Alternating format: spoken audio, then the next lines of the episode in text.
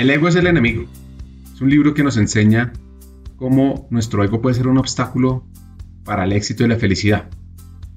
Y es que cuando mantenemos nuestra humildad, la modestia, el autocontrol y aceptamos el fracaso como parte del proceso del aprendizaje, pues podemos mejorar nuestras vidas y alcanzar objetivos de manera mucho más efectiva. Y uno de los puntos más complejos es trabajar la humildad. Y es difícil, porque puede chocar con nuestra necesidad de destacar, de ser reconocidos y de sentirnos importantes.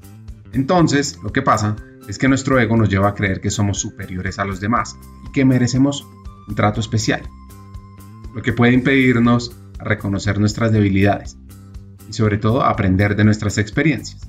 Por eso, que trabajar en la humildad requiere una gran dosis de introspección, de autoevaluación, así como la disposición a aceptar nuestras limitaciones y errores. También requiere las ganas de aprender de los demás y de reconocer la contribución que tienen en nuestra evolución, en nuestro éxito. El episodio de hoy es una reflexión sobre equilibrar la balanza de la vida, ser humanos, el mundo laboral alemán, la vulnerabilidad, servir a los demás, el camino al propósito y también una invitación a que cada uno de nosotros nos conozcamos mejor.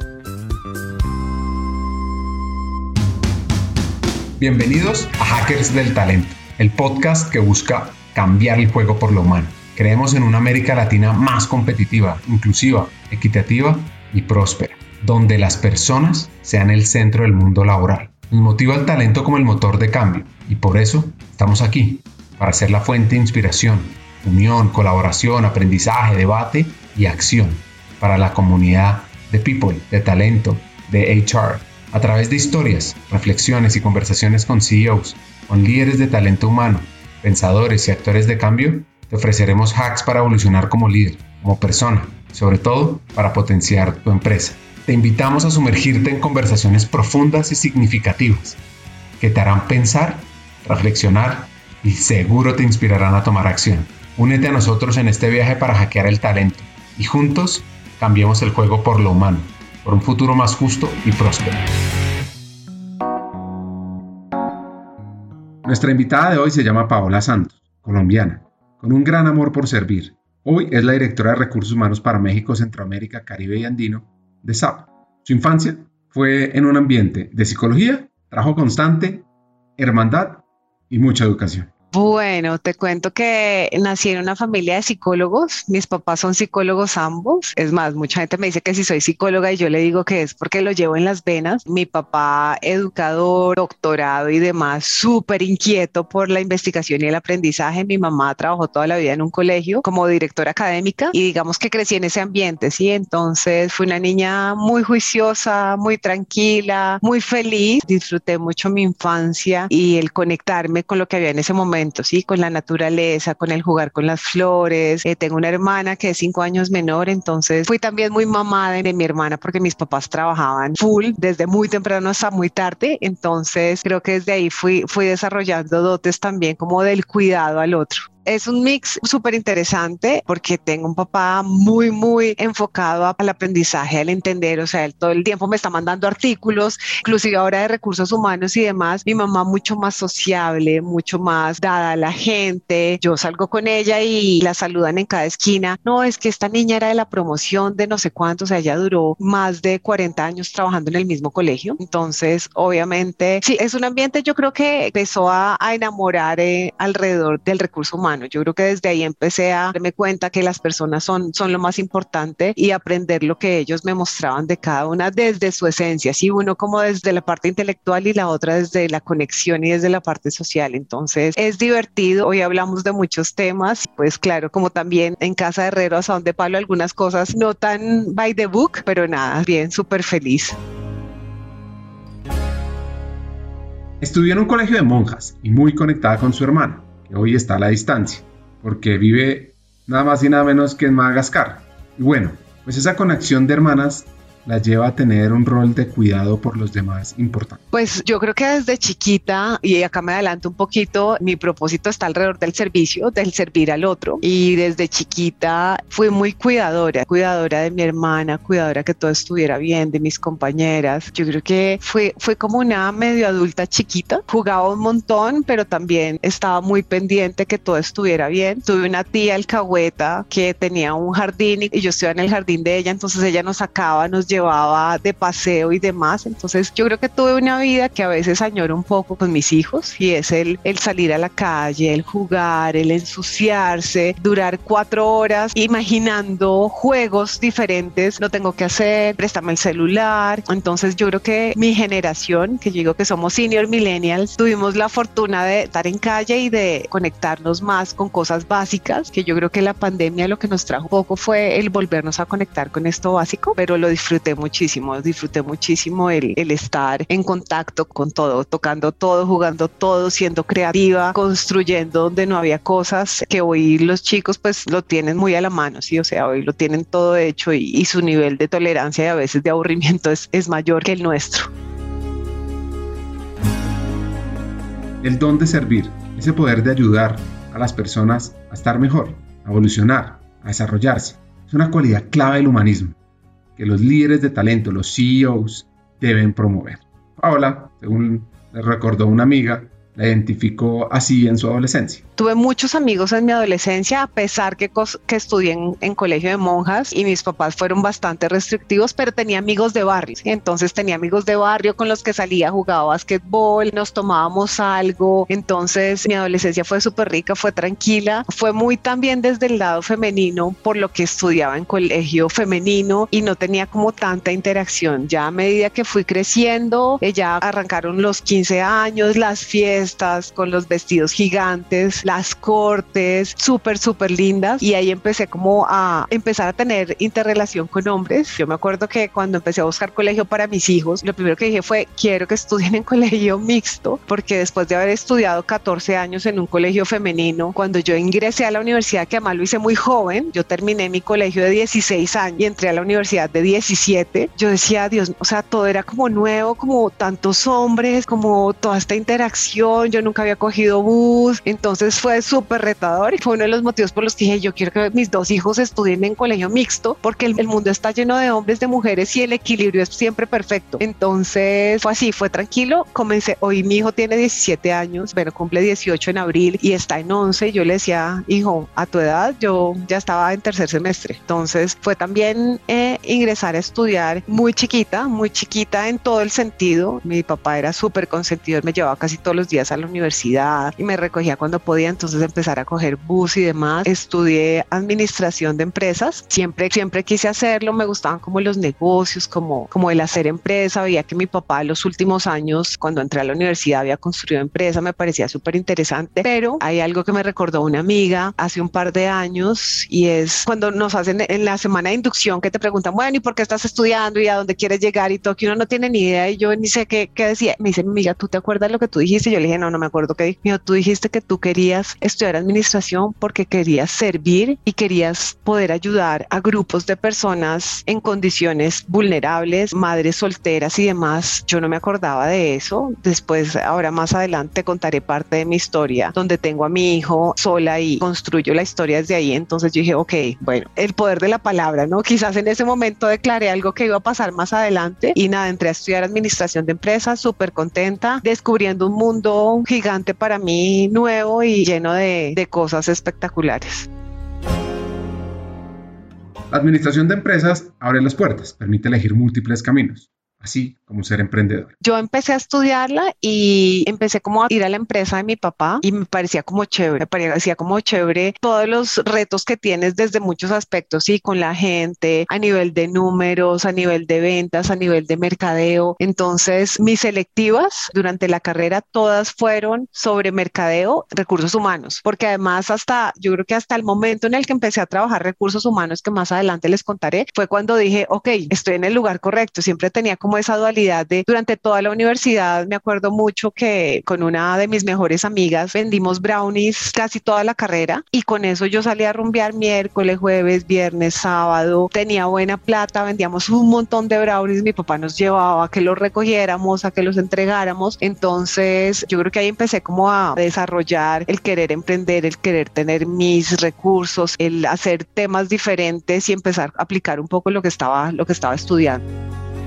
No siguió en el camino del emprendimiento, a pesar de la rentabilidad del negocio de los brownies los comprábamos hechos, no, no, no, que vendíamos como 200 brownies diarios, era una locura. Yo me acuerdo que en esa época a cada una nos quedaba de ganancia semanal 50 mil pesos, pero eso era un montón, o sea, era mucha plata. Eso en dos horas ya vendíamos todos los brownies porque eran los huecos. En la cafetería salían todos los brownies. Cuenta una anécdota y no sé qué pensarán los papás cuando oigan esto. Y Dios mío, cuando mis papás escuchen este podcast, no sé si me van a ahorcar, se van a morir de la risa o qué me van a decir, pero a mí me cuidaban demasiado y yo tenía dos amigas, una de Barranca y otra de Bucaramanga, que vivían solas acá en apartamento. Entonces yo me quedaba en la casa de ellas estudiando muchas veces, pero muchas veces también salíamos. Igual nos iba bien, entonces salíamos a romper, llegamos a su casa y nos íbamos para la oficina, pero muchas veces de esas también dije, no, tenemos que estudiar, tenemos exámenes, tenemos mil cosas para poder hacerlo. Entonces viví como esa vida responsable. Como me iba bien, no me podían decir nada. La experiencia universitaria se puede resumir en equilibrar la balanza de la vida. Derecho me gustó un montón, todos los derechos que vi, derecho privado. El inglés fue súper retador para mí en, la universidad porque mi colegio estudié seis años francés, de los cuales solo recuerdo como tout appel, bonjour, muy poquitas palabras y estudié inglés y el inglés fue muy retador. En ese entonces no era tan necesario como ahora. Si ahora el inglés es un must, o sea, a ti ya casi que ni te preguntan si saben inglés, dan por hecho que sabes inglés, sobre todo si quieres trabajar en cierto tipos de organizaciones multinacionales y demás. Entonces para mí fue súper, súper retador el inglés. Yo me acuerdo que me ponían a leer esos textos gigantes y yo no entendía ni la mitad. Y entonces ahí trate de aprender y traducir y demás. Creo que ese fue uno de mis retos grandes. Mis selectivas en recursos humanos me encantaron. Rumbié muchísimo en la universidad. Yo creo que para mí la universidad, si comparo colegio con universidad, fue una de las mejores épocas porque empecé a tener equilibrios y equilibrio entre el estudio, el hacer amigos, hacer cosas que me gustaban, divertirme reírme, bailar, me encanta bailar, entonces yo creo que en la universidad bailé todo lo que tenía que, ya quedó chuleado el baile, con mi esposo ahora salimos muy poco de rumba y, pero es por eso, yo creo que ambos de jóvenes fuimos muy rumberos, entonces hoy lo tomamos con más calma, entonces creo que fue como un equilibrio de todo, filosofía también me gustó muchísimo, bueno, tuve que repetir que solamente perdí una materia durante los cinco años, tuve que repetir una estadística porque no teníamos bases en el colegio y nos la pusieron a estudiar con los de ingeniería. Eso fue durísimo. Hice curso de vacaciones para no retrasarme. Lo hacía, me acuerdo que era como de 6 a 10 de la noche. Era tardísimo para lograr cubrir todo el penso, pero fue rico. Para mí la universidad fue muy rica. Fue como el empezar a, centrarme y a equilibrarme y, al descubrir cuáles, todos, cuáles eran todos los aspectos que eran importantes en mi vida. ¿sí? Entonces yo creo que la universidad cogió una niña que había estudiado en colegio de monjas y la empezó a moldear y le empezó a mostrar otras cosas del mundo que antes no conocía. Entonces yo creo que esa fue mi experiencia universitaria. Solo cosas espectaculares por recordar. Pocos novios, porque salíamos muchísimo de fiesta, pero no, tú creo que tuve un novio en toda la, uno o dos novios en toda la carrera nomás. Nueve. Nuestra hacker tiene esa vena emprendedora y se le abre el famoso dilema de qué es mejor, ser cabeza ratón o cola león. Cada uno tiene sus cosas buenas y sus cosas malas. Cabeza ratón tiene mucha visibilidad dentro de esa organización pero menos fuera de ella. Justo lo contrario, Cola León, donde se reúne con mucha, mucha gente, pero la visibilidad no está. Bueno, entonces yo termino la universidad y mi papá me dice, ven a trabajar conmigo y empiezas a aprender un poco de todo y a hacer plata. Yo quería hacer plata, tenía clarísimo que tenía que estudiar inglés afuera un par de meses porque mis bases no eran buenas. Quería hacer una especialización, tenía tiempo flexible trabajando con él, entonces eh, salgo de la universidad y empiezo a trabajar en la empresa de mi papá, que era una empresa de educación no formal, aproximadamente cinco años. Yo digo que de las mejores experiencias y de las mejores bases que pude pude tener en mi vida, porque al ser una empresa pequeña tú haces de todo, ¿sí? Entonces yo era la de mercadeo, yo era la de finanzas, yo era la de recursos humanos, yo era la subdirectora administrativa, pero era la todera si me tocaba servir tintos, servía tintos, si me tocaba barrer el piso, barría el piso para que todo estuviera bien. Entonces duré cinco años trabajando con él, le ayudé muchísimo porque al ser psicólogo y tener empresa tenía vacíos, entonces él estaba también muy orgulloso de que su hija que había terminado administración de empresa le iba a ayudar a organizar muchas cosas de su empresa y lo hicimos. La empresa fue muy exitosa, pero más o menos a los cinco años yo dije, bueno, ¿yo qué quiero ser? ¿Cabeza de ratón o, cola de león? Y yo dije, ah, estuvimos hablando y yo dije, no, yo quiero volar. Mentiras, antes de esos cinco años dije, quiero hacer una especialización, tengo tiempo, puedo hacerlo y la hice en mercadeo. Y la hice en mercadeo porque, como te decía, siempre tuve como esa dualidad de recursos humanos, mercadeo, pero también creo que fue lo mejor que me pudo haber pasado porque desde recursos humanos nosotros tenemos que vendernos, nosotros tenemos que crear marca, tenemos que hacer que nos reconozcan, tenemos que crear compromiso y creo que las bases que me dio la especialización fueron espectaculares. Entonces terminé mi especialización y ahorré muchísimo y me fui a estudiar seis meses a Canadá a fortalecer pues todo lo que poco que había aprendido. Creo que me sirvió un montón, un montón porque efectivamente hoy el inglés es, es muy importante en todos los niveles. Y bueno, fui a Canadá seis meses, volví, pasé un montón, me pareció un, país súper lindo, muy frío, pero muy lindo. Viví en Vancouver y viajé muchísimo. Viajé como viajan hoy los jóvenes, con, yo me acuerdo que 500 dólares en ese momento nos hicimos un viaje como de 15, 20 días por todas las montañas rocosas, nos quedábamos en hoteles chiquitos, éramos un grupo grandísimo. Entonces, así, yo creo que eso, es un poco de lo que hacen los jóvenes. Y hoy los jóvenes se van a turistear, se quedan en hostales que hay ya por todas partes del mundo y se atreven, porque antes eso no era como tan común. Yo me acuerdo que cuando yo lo hice, no era tan común que mis compañeros se atrevieran como a hacer ese tipo de cosas. Entonces, bueno, fui a Canadá, hice mi especialización, vuelvo, le digo a mi papá, bueno, ya gracias por lo aprendido. 10. Ahora, ¿Cómo lo vivió su papá? Pero él sabía, o sea, él sabía que yo no iba a estar ahí por siempre y él quería que yo volara. Eso es algo súper lindo. O sea, él quería que yo volara y él no me quería cortar las alas. Entonces, sí, probablemente para él hubiera sido mucho mejor que yo quedara a su lado, pero él sabía que yo quería, que ya, ahora lo vas a ver a través de mi historia, cuando en una organización yo siento que ya llegué a mi tope de aprendizaje, de entregar y ya no hay más, es cuando yo cambio de empleo, ¿sí? Cuando no hay posibilidades de crecimiento, es cuando no hay nuevos retos, cuando siento que ya estoy en mi zona de confort ahí me empiezo a, desesperar un poquito. Entonces, no, mira, la conversación estuvo bien y empecé a aplicar a posiciones en recursos humanos y en mercadeo. Y yo digo que fui súper bendecida porque desde que yo empecé a trabajar, y me refiero a este trabajo que hice en la empresa de mi papá, yo tuve cargos directivos. Digamos que yo no tuve ese proceso normal que tú dices, no, yo arranco como analista o como y voy creciendo. Yo siempre fui subdirectora, directora, vicepresidente desde que salí de la universidad. Y creo que eso le añadió a mí ser como una responsabilidad por, y un cuidado por lo que estaba haciendo. Entonces me contratan como directora de una firma de abogados muy importante en el país. Mi jefe preciosa, los jefes que yo he tenido han sido espectaculares y me dijo, Paola, vamos a construir el área, vamos a crecer juntos. Hicimos un montón de cosas. Los abogados son muy lindos, los abogados, pero también son, yo creo que son de las personas más inteligentes que hay, sobre todo los que trabajan en firma. Entonces te retan todo el tiempo. Yo digo que lo que soy hoy me lo dio el gallito que creé durante los tiempos que trabajé allá. Y ahí comienza mi, mi vida laboral por fuera del núcleo familiar durante las diferentes empresas. ¿Cómo dar ese salto de crecimiento en posiciones directivas? Yo creo que esta es una de las preguntas que nos hacemos constantemente cuando queremos evolucionar en nuestro trabajo.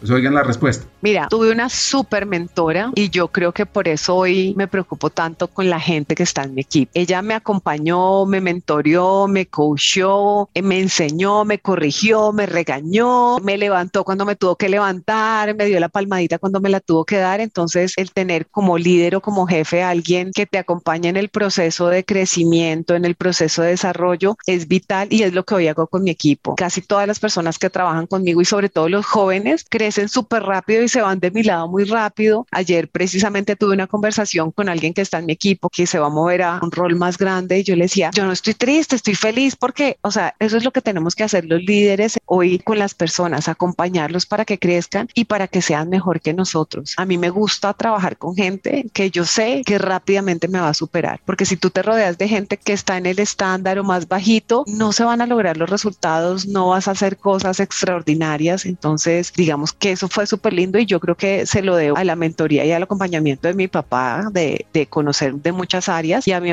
y a mi primera jefe, que es una mujer súper linda que todavía adoro un montón, que me enseñó lo que es ser un buen líder y, y cómo tenía que relacionarme de ahí en adelante con cualquier persona que se cruzara por mi camino.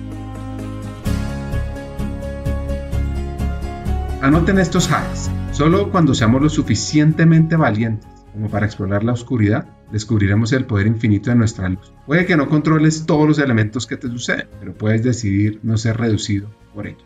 Deja ir a quien crees que se supone que eres.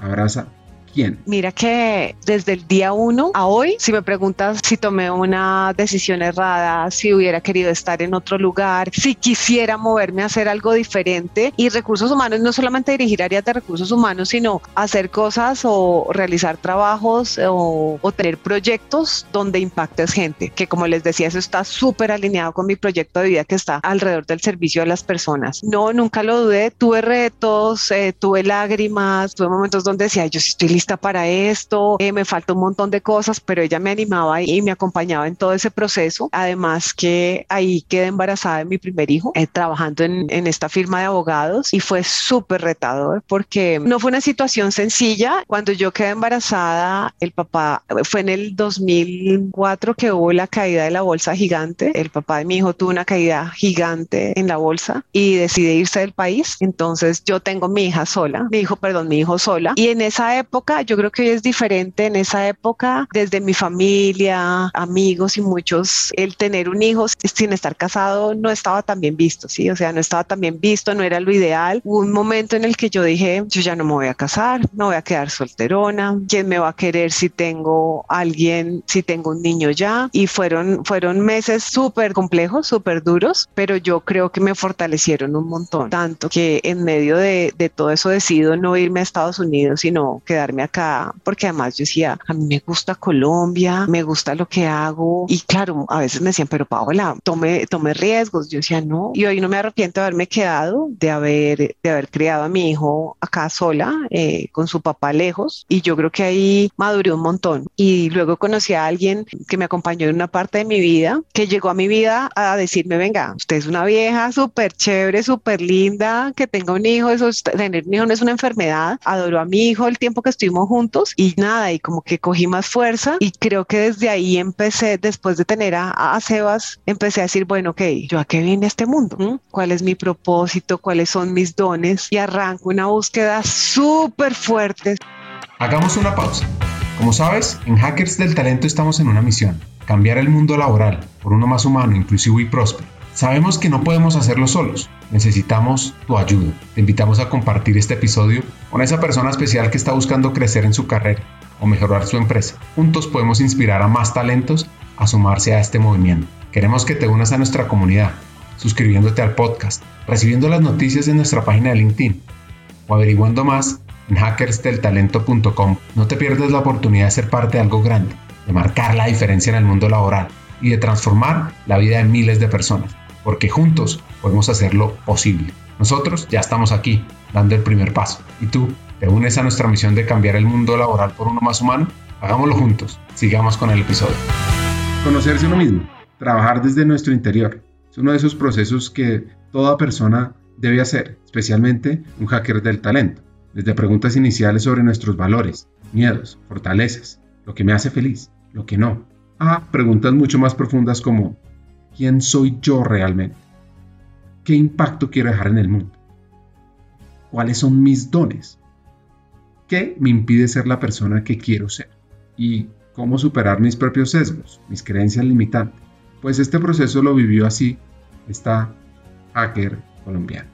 Empiezo a decir, ok, listo, he sido bendecida, muy organizada siempre. Yo decía, voy a ahorrar tal cosa porque acá voy a tener mi primer apartamento y luego voy a tener mi segundo y voy a tener este carro y ya no quiero este y quiero el otro. Pero decía, yo necesito encontrar como cuál es mi propósito y ahí hago mi primera certificación como coach ontológica, proceso de casi dos años, un proceso duro porque uno dice, no, me voy a entrenar para ser coach, pero claro, para ser coach primero tienes que hacerte coach y poder estar en un nivel que puedas tener conversaciones que generen valor con las personas que las tienen. Entonces hago mi proceso de certificación de coaching, empiezo a meditar, medito todos los días, empiezo a dejar un poco las carnes rojas, el cerdo, porque casi no me gusta, o sea, y no es porque haya dicho, no, es que tienes, no, mi cuerpo ya no le gusta tanto como antes. Luego hago un diplomado y ahí encuentro mi propósito de vida. No lo encuentro porque uno nace con el propósito, lo ratifico, que es el servir a las personas desde donde esté, desde la amistad, desde el trabajo, desde el ser mamá, desde el ser esposa y empiezo a redefinir también cuáles son mis dones y qué son esas cosas que me conectan con la gente. Porque una persona cuando se sienta conmigo y yo le sonrío, eh, siente paz porque puedo tener una conversación donde entiendo a la persona, cómo desarrollo mi escucha para poderme conectar con el otro. Entonces comienzo toda esta búsqueda y hoy lo que hago es, después de todos estos años de conocimiento interno, todos los años busco hacer un entrenamiento para mí, o sea, me regalo un entrenamiento para fortalecer mi ser, lo que soy y demás. Hace tres años la pandemia me dio el hermoso regalo en plena pandemia de venirme a vivir a la montaña, entonces estoy nuevamente conectada con la naturaleza, camino por unos senderos preciosos y me gozo la vida. Creo que a mis 47 años, hoy cuando miro hacia atrás digo, quiero servir, pero quiero estar feliz y quiero seguir conectada con lo básico, con mi esposo, que es un ser súper lindo con el que llevo casada nueve años y del cual nació Isabela, mi princesa linda, una niña súper amorosa, el polo opuesto de mi hijo. Mi hijo es ligada de natación de Cundinamarca, va a estudiar medicina, serio, cuadriculado. Ella es alegre, risueña, amigas de 80 años, las invita a su cumpleaños porque las ama y las amigas de 80 años van. Ella le, le gusta hacer muchas cosas, entonces ella hace gimnasia olímpica, natación, juega golf, amorosa. Entonces ese es como el lugar en el que estoy hoy después de todo este camino recorrido. Me siento feliz y por decisión de vida quiero gozarme cada segundo que pase haciendo lo que me gusta con las personas que me gustan y entregando mucho amor, conectada desde el corazón, conectada desde el corazón porque creo que eso es lo mejor que uno puede hacer en estos días. Mi hijo me decía, porque él tenía la opción de irse del país y me decía, mami, la razón me dice que me vaya y que estudie mi carrera afuera, porque su papá es ciudadano americano, pero mi corazón me dice que quiero estudiar medicina en Colombia, por lo menos el pregrado. Le dije, haz lo que te diga tu corazón, porque el corazón siempre va a tener la razón.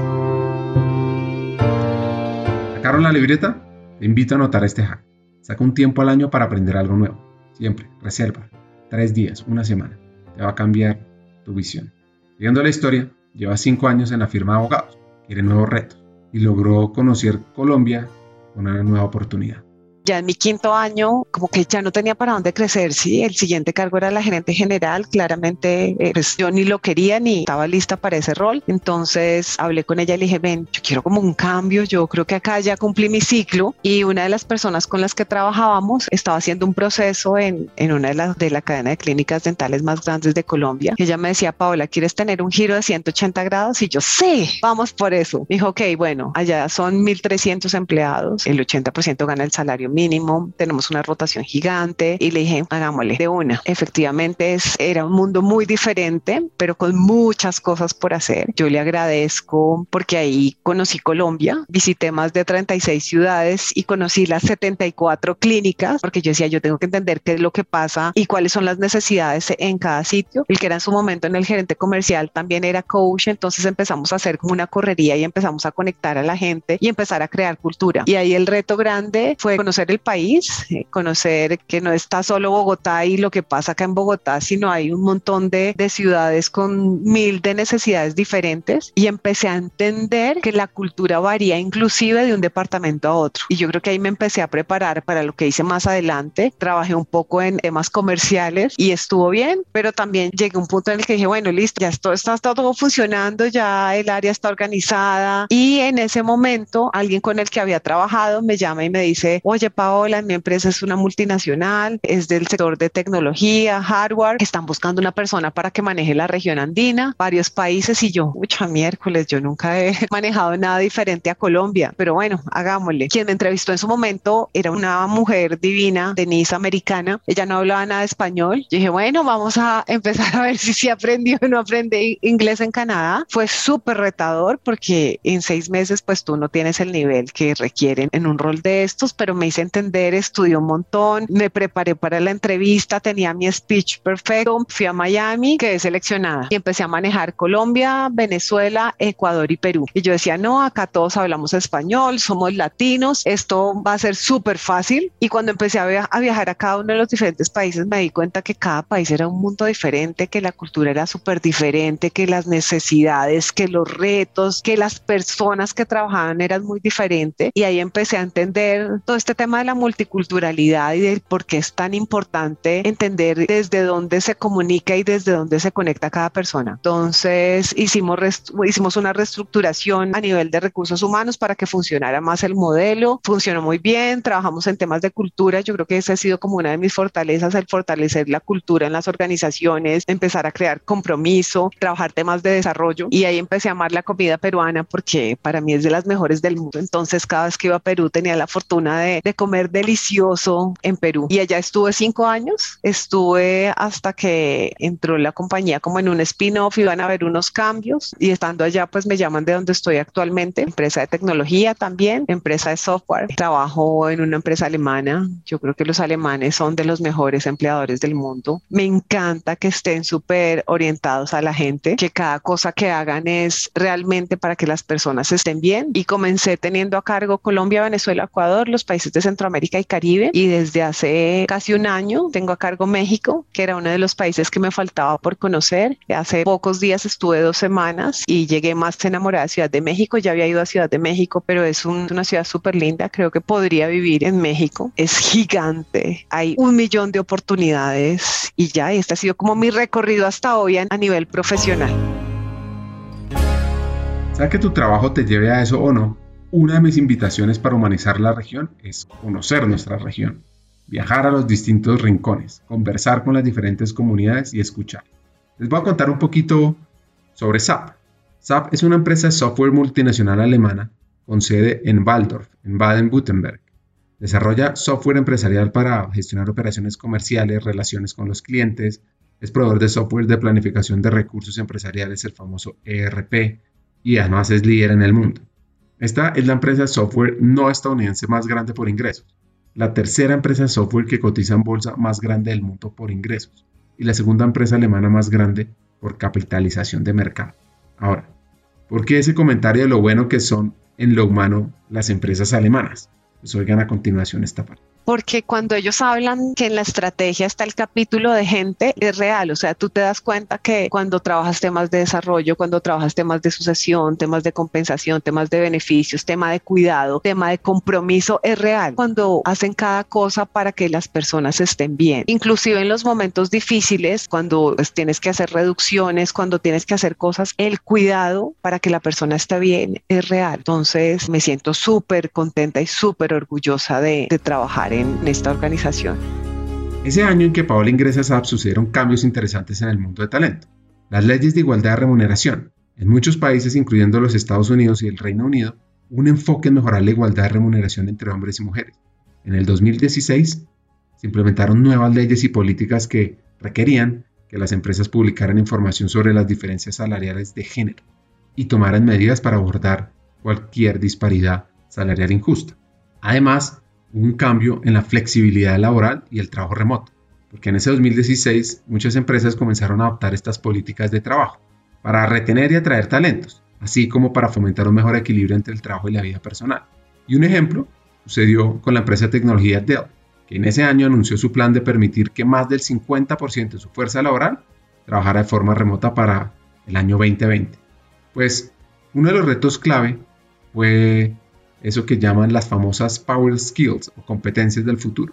Uno de los principales retos, me parece divino que se haya acelerado de esta manera, es todo el tema de las competencias blandas, ¿sí? O sea, esas competencias como que teníamos allá en segundo plano, que decíamos, sí, es buenísimo si la persona es creativa, es buenísimo si la persona es resiliente y todo, pero tiene conocimientos técnicos en esto. Entonces, yo me acuerdo que hace un par de años, o sea, un año antes o seis meses antes de la pandemia, tú decías, no, hay estudios donde te dicen que para el 2025 tienes que desarrollar las competencias blandas, van a ser necesarias, pero lo que nos trajo, lo que nos trajo esta pandemia es que sin estar preparados o sin tener las habilidades de haberlas desarrollado, tuvimos que enfrentarnos a poder conectarnos desde ahí. Sí, digamos que lo que nos ha traído la tecnología, la velocidad de las cosas es que las cosas que son técnicas tú las puedes aprender rápidamente, pero lo que no es técnico y es un poco también lo, lo que nos hace diferentes de los robots, de todos los temas de inteligencia artificial y demás, y es cómo me conecto yo, cómo entiendo, cómo abrazo el dolor del otro, cómo soy innovador, cómo soy creativo, cómo soy ágil. Entonces, porque tenemos retos desde acá? Tenemos retos porque, claro, tenemos generaciones que están súper megalistas para todos estos temas, que son todos los millennials, todos los centennials, pero tenemos otras generaciones como las nuestras, donde tenemos que empezar a, a desarrollarlos y que no es algo que sea nativo en nosotros, sino es algo que tenemos que desarrollar. Entonces, yo creo que nuestros retos principales están alrededor de cómo desarrollamos esas nuevas habilidades, cómo estamos en un continuo aprendizaje, porque lo, para lo que antes era, no, yo, mi objetivo es hacer una especialización, luego una maestría, un doctorado y listo, para de contar, soy el más duro en temas de, de conocimiento, no, o yo tengo que estar estudiando todos los días, tengo que estar aprendiendo, tengo que estar desaprendiendo, tengo que estar reaprendiendo todo lo que está tan de moda de reskilling, upskilling, todos estos temas, es real, ¿sí? Entonces yo creo que tenemos un reto real alrededor de esto, porque además yo creo que en, nuestros países en Latinoamérica no está como en nuestra agenda, venga y reservamos un espacio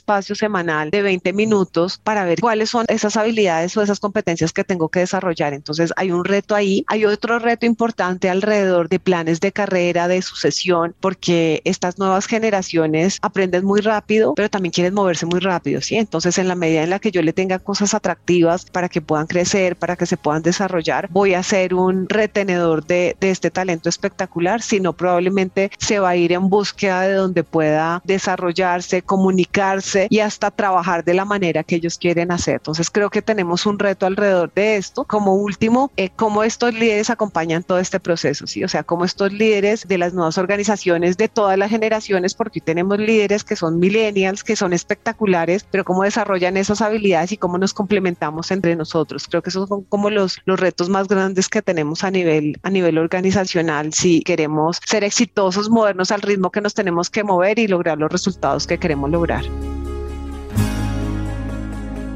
Entonces, ¿tienes claro cuáles son esas habilidades clave para desarrollar, para enfrentarte al futuro cercano de manera exitosa?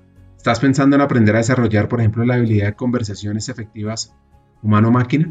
Siguiendo con la historia de SAP, imagínense que cuando Xerox abandonó la industria de fabricación de hardware informático en 1971, le pidió a IBM que migrara sus sistemas comerciales a la tecnología de IBM.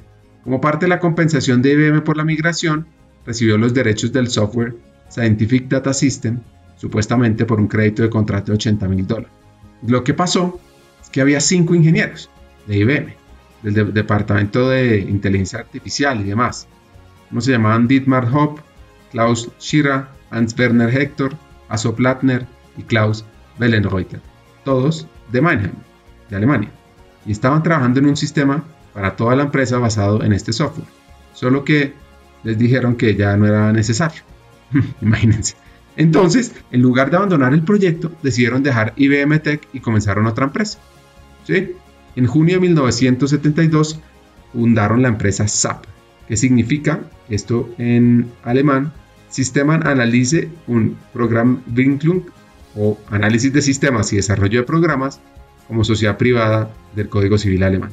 Pues bueno, uno de los hacks clave de este episodio viene a continuación y ojalá invito todos los líderes que nos escuchan actuar en lo siguiente. Y hay algo que a mí me inquieta y creo que es en lo que voy a trabajar los próximos años desde mi rol y desde lo que le pueda aportar a, al mundo y es el ser más humanos, el conectarnos desde el corazón, entender qué quiere el otro, hacia dónde va el otro, el tener conversaciones reales, el tener conexiones reales y yo creo que el mundo, el futuro del mundo se va a mover con líderes que se conecten desde ahí. Yo creo que el líder súper brillante, espectacular, que todo lo logra desconectado del otro, no lo veo tan a largo plazo. Por un lado hay muchas cosas que nos vuelven cada vez más impersonales, pero la esencia del volvernos a conectar creo que va a ser que los próximos líderes manejen el mundo y que manejen las organizaciones sean exitosos. Y tú lo ves cada vez más, ¿sí? Yo veo los líderes que me inspiran, las personas de recursos humanos que me inspiran y siento que son súper humanas, que son muy humanas y creo que la pandemia uno de los objetivos que nos trajo, porque trajo muchas cosas negativas, pero siento que trajo cosas espectaculares, hacernos como parar así de en seco, como pum, o sea, ya suficiente, panen y miren cómo se vuelven a conectar desde donde se tienen que conectar. Entonces, claro, tú tenías a personas en pantalla cuando abría, se acercaba el hijo, el gato, el, bueno, todas esas personas y entonces te volviste vulnerable porque nadie conocía tu casa, pero hoy la conocía y conocía cuando estabas triste y a veces tuvimos personas cercanas que, que se fueron. Entonces, yo creo que los líderes que durante esta época continuaron logrando objetivos fueron también quienes se conectaron desde el corazón con sus equipos, los entendieron, se adaptaron a lo que ellos necesitaban y, salieron adelante. Entonces, creo que desde ahí está el liderazgo del futuro, en cómo somos más humanos.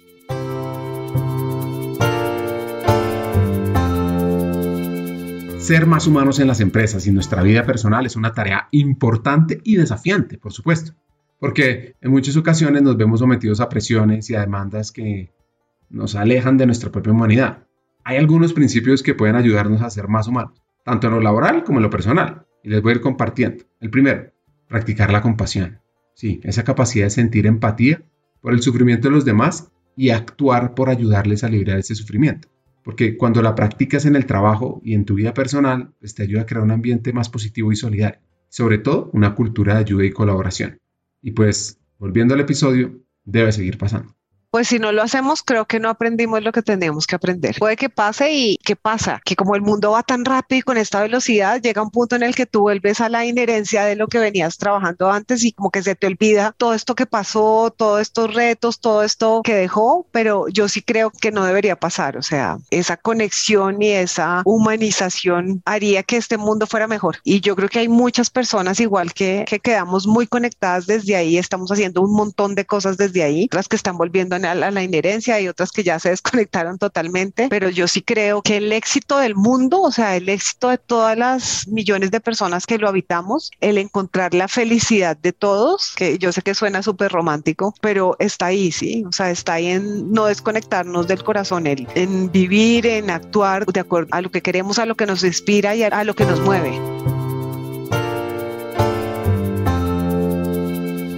Otro hack con respecto a ser más humanos es ser auténticos y vulnerables, que son cualidades que nos permite conectarnos con nosotros mismos y con los demás, que pueden ayudarnos a construir relaciones más auténticas y significativas con nuestros colegas y líderes, lo que a su vez mejora la satisfacción y el desempeño en el trabajo. Yo estoy más que conectada desde ahí y lo, lo que he tratado y digamos que mi manera de, de, conectarme desde ahí es trato de estar muy presente, ¿sí? Yo estoy contigo ahorita en esta llamada y estoy conectada al 100%, ¿sí? No hay una parte de mí que esté pensando, tengo que hacer tal cosa, venga, miremos el correo, escribamos. Yo le digo mucho a mi equipo y cuando tengo conversaciones con personas, el multitasking no funciona, el, el cerebro humano no funciona con multitasking. Entonces, entonces, el estar más presente nos hace estar aquí. Casi siempre que, que comenzamos una reunión hacemos como un minuto con tres respiraciones para volver a la presencialidad, porque sí, porque nos estamos desconectando un poco, pero yo creo que el poder trabajar también de una manera híbrida te permite como si te vas un poquito volver a, al estar acá, ¿no? Entonces, es eso.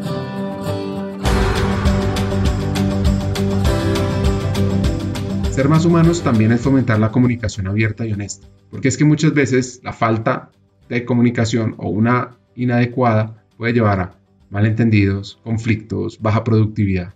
Entonces, si nosotros trabajamos una comunicación abierta y honesta, podemos resolver los problemas mucho más rápidos, de manera más efectiva y sobre todo construir relaciones más saludables y satisfactorias. Cuando tengo conversaciones, porque es que además en la vida es, yo creo que cuánto tiempo, hay una gran parte que dormimos, pero hay otra gran parte que tenemos conversaciones. Entonces, cuando tengo conversaciones, practico todo lo que aprendí cuando me certifiqué como coach. Trato de tener una escucha activa. Una escucha activa es entender, ah, si levantaste las cejitas, estás de acuerdo con lo que te estoy diciendo, o sea, leer un poco el, el lenguaje, el lenguaje corporal, el estar en los lugares donde debo estar, el no estar en los lugares donde no debo estar, eso lo he aprendido con el tiempo, el estar como conectada, ¿sí? El encontrar propósito en las acciones que hace cada persona. Entonces, por ejemplo, nosotros trabajamos en proyectos y ver cómo, oye, a veces les da miedo y dicen, y no se atreven como a participar en esto. Yo le digo, pues si tú eres buenísimo en esto, en esto, en esto, ¿por qué no te metes y te atreves a hacer algo con este proyecto? ¿Mm? Entonces, como el, es un tema de conexión. A mí me encanta Avatar 1 y Avatar 2, me fascinó porque es eso, ¿sí? O sea, es de qué manera logramos conectarnos para, para que todo sea más bonito y esté mejor. Entonces, estar muy conectada, eh, tratar de entender mucho en lo que está y ser vulnerable, porque yo no estoy todo el tiempo bien, a veces tengo días terribles, entonces ser vulnerable en el sentido de mi vida no es perfecta, yo no estoy siempre bien, hoy estoy triste, hoy me siento enferma, me pasó tal cosa, tuve una experiencia con esta persona, sí que no funcionó, demostrarse, mostrarse también desde la vulnerabilidad. ¿Se acuerdan del libro que les comenté? El ego es el enemigo de Ryan Holiday, que habla sobre cómo el ego es un obstáculo para el éxito y la felicidad. Porque es que esto puede limitar nuestro progreso al hacernos sentir más importante de lo que realmente somos. Porque si nos vemos superiores o invencibles, podemos perder de vista nuestras debilidades y oportunidades de mejora. Aparecen cosas como la envidia y la comparación, que nos hace sentir mal con nosotros mismos y desmotivados al final.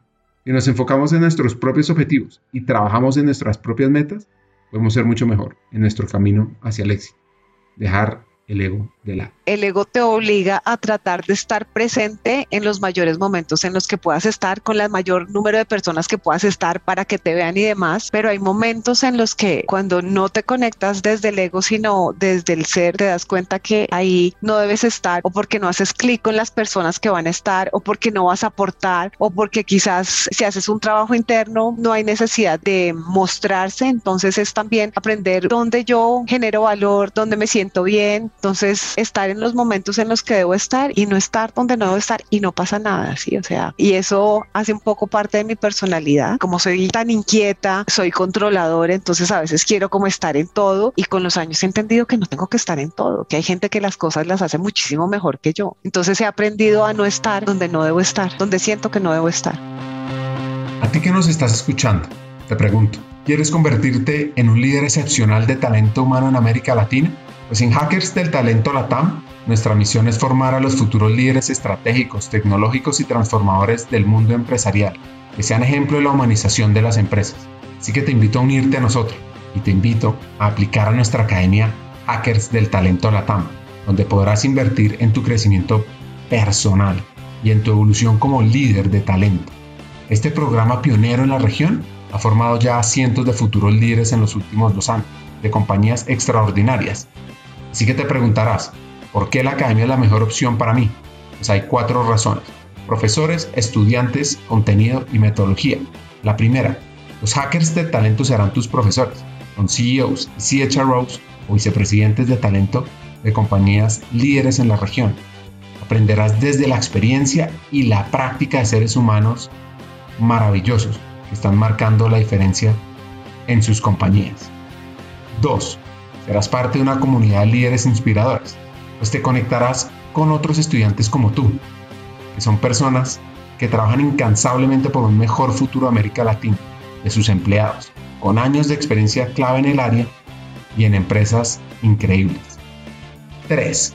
Contarás con un contenido relevante y actualizado, pues es que la Academia de Formación consta de 20 sesiones sincrónicas con temas fundamentales como mindset para hackear el talento, ser futuristas, aumentar el impacto y la influencia en tu compañía, conectar y movilizar el negocio, toma de decisiones, data, inteligencia artificial, liderazgo transformador, diversidad, equidad e inclusión, humanización y mucho más. Y por último, experimentarás un aprendizaje fuera de serie, con coaching entre pares, sesiones de debate, retos y además tendrás acceso a contenido asincrónico para aprender a tu propio ritmo sobre People Analytics, experiencia del empleado, desarrollo, talento y mucho más. Así que ¿Te imaginas liderando la transformación de las empresas en América Latina junto a los mejores hackers del talento? Únete a nuestra academia de formación y sé el cambio que quieres ver en el mundo empresarial. Aplica ahora en nuestra página web hackersdeltalento.com y conviértete en ese hacker del talento que siempre has querido ser.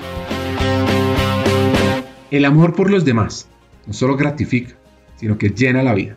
Y Paola encontró en servir a un grupo de personas maravillosas un propósito son muy estructurados, pero yo creo que tienen un corazón lindo. Lo que pasa es que el amor no tiene como perfecto, ¿sí? No es como, este es el perfil perfecto para el amor, no, el amor, el amor se manifiesta de, desde muchas maneras. Y acá te cuento algo y es, desde hace tres años, yo digo que nació uno de mis hijitos, este es mi tercer hijo y es, empezamos a implementar en Colombia el programa de autismo en el trabajo. Y yo lo hice como por curiosidad, como por venga, ¿qué es? Pero hoy me doy cuenta que las personas que están en el espectro de autismo, yo digo que están más evolucionadas que nosotros. Son súper, son como, como los niños. Cuando tú tienes conversaciones con un niño, el niño te dice las cosas como son, el niño no entiende el doble sentido, es puro. Y yo creo que de los regalos más lindos que me han dado los últimos tres años es, es poder trabajar con personas en el espectro de autismo. Es más, hoy una de mis mejores amigas arrancó en el programa y su amor es infinito, pero muy diferente, como ella lo dice, a los humanoides. Entonces es eso, es encontrar de qué manera